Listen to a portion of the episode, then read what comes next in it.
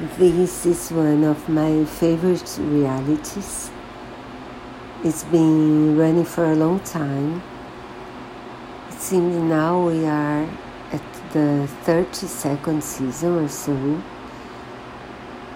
The season that is I am watching at the moment is the 29th. The anchor is always the same and I like him a lot because he's a sweet guy. And this season was special because they found the each each uh, person found their partners in the beginning of the competition. So they did not know each other, which was caused very strange situations, as you can guess.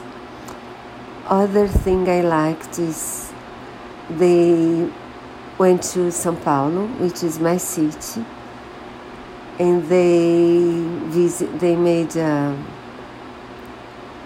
a fly over the city on, an, on helicopters. Then they went to Sé Square, which is very central.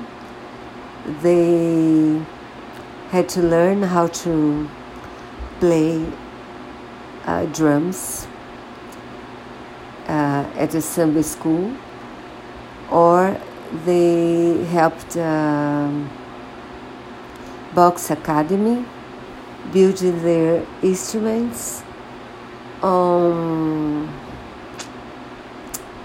on garbage, which is very interesting. They also had to wash um, a window very high at Paulista Avenue, which is an, uh, an iconic place as well. And they, the end was a bit ridiculous. If you know São Paulo, you, you understand why. And they will be running around the world.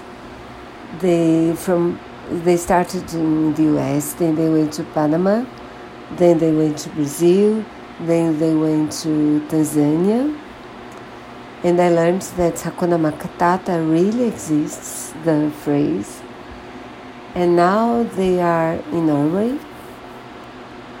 And that's all for, for the moment. But I do recommend this show if you find it anywhere. It's a, it's a good one, in my opinion. Very fun.